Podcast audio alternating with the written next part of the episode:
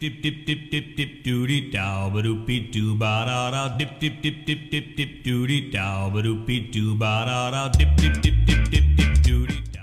哈喽，听众朋友们大家好，这里是有趣的，不得不说我是极致的小布。同志们呐，经过了一个多月的努力，我的微信公众号的阅读量终于稳定在100以上了，这也多亏了大家伙的赏脸哈。那么根据我个人的经验。运营一个公众号的前期是最最艰难的，我把它称之为“求爷爷告奶奶”阶段，就是大家都来关注，都来转发呀。希望你们可以继续关注我的微信公众号 DJ 小布，把快乐扩散给更多的人。谢谢大家的支持。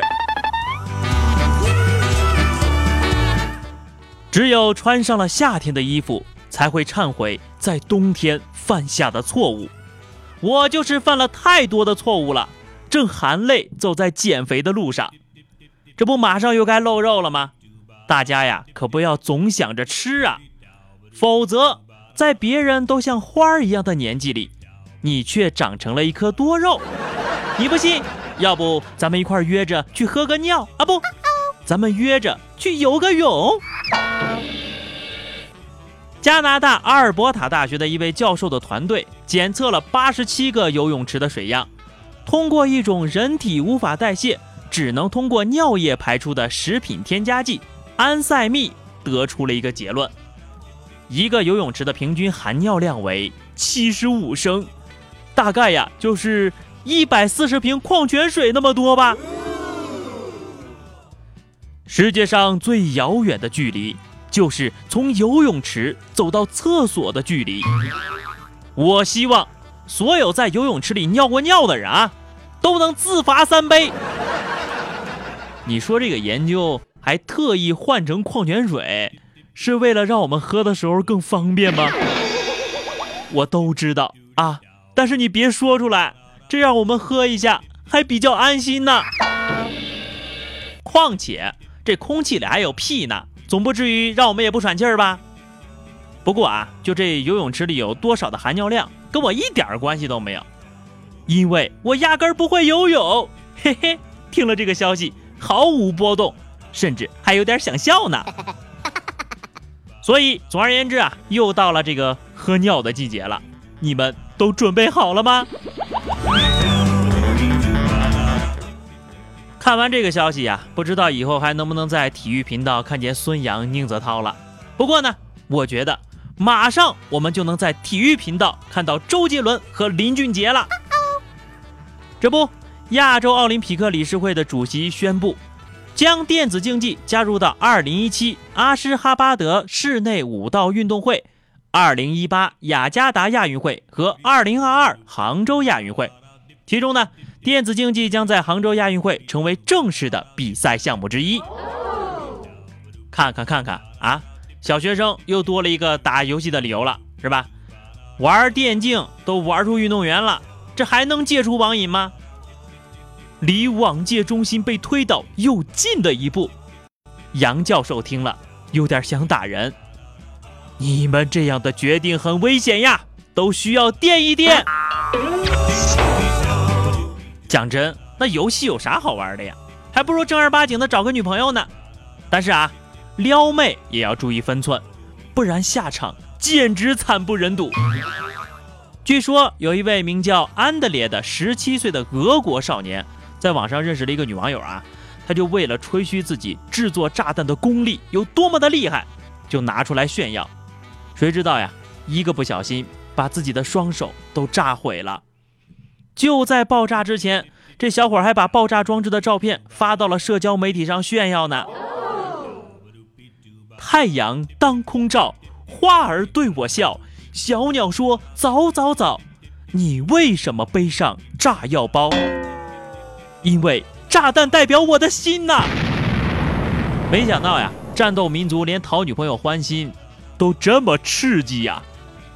这下完了，三个女朋友都没了。现在你们知道为什么外国人人口这么少了吧？如果你觉得刚刚这个事例还不能说明问题，那么我们再来围观一下战斗民族的宠物。上个礼拜啊，俄罗斯一家商场里面有一个霸气威武的大哥，在商场里悠哉的散步，同时手里还牵着一只老虎。老虎表示：“我也很绝望啊，在俄罗斯没有地位呀。”你们说这老虎在商场里面溜达，会不会有一种逛美食街的感觉呀？啊，这个人红烧，那个人清蒸，哈，这个胖子太油了，吃着腻得慌；那个太瘦了，又容易塞牙。哎，这个可以，肥而不腻，看着肉厚，肯定弹牙。葱姜爆炒，出锅的时候呀，再撒一点葱花，完美。下面是一条体育消息啊，最近呢，咱们的胖胖球队的手气好像不太好呀。四月十六号，二零一七年的亚洲乒乓球锦标赛中，中国女单全军覆没了。十七岁的日本小将平野美宇战胜了中国队的丁宁、朱雨玲、陈梦，一举夺了冠军。哎呀，这个乒乓球比赛的冠军竟然不是我们中国队，还真有点不习惯呢。不过呢，有点变化也不错，有竞争才有进步嘛。省得咱们中国队也太寂寞了。那什么，我是这么想的哈，也许咱们可能是为了大局主动输球呢。毕竟你要是再这么无敌下去，那日本媒体不都呼吁2020年的东京奥运会取消乒乓球赛了吗？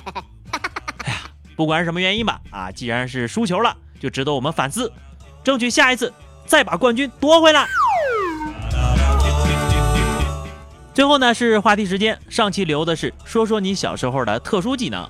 听友杨三思说，我上小学的时候吧，会拿自己的钱给小伙伴们买雪糕吃，自己就在旁边看着，然后被奶奶强烈的教育，再然后下一次我仍然是这样的。你说你是不是小时候故意把你周围的人都给喂胖了呀？然后就显得你最瘦，是不是呀？不过。我小时候就缺你这样的小伙伴啊！小双 W 说，小学的时候呀，我看到人家家门口有狗，都要上去摸一把，就是这么胆大。毕竟我是那么的热爱动物。哎呀，小双呀，有机会去俄罗斯转转吧，兴许你就改变想法了呢。好的，今天的话题是，玩游戏都能玩成运动员了，大家觉得啊？还有什么项目是可以进运动会的？打开你的脑洞，尽情的歪歪吧！欢迎在节目下方留言，或者通过微信公众号 DJ 小布的推送来互动。下期不得不说，我们不见不散吧，拜拜。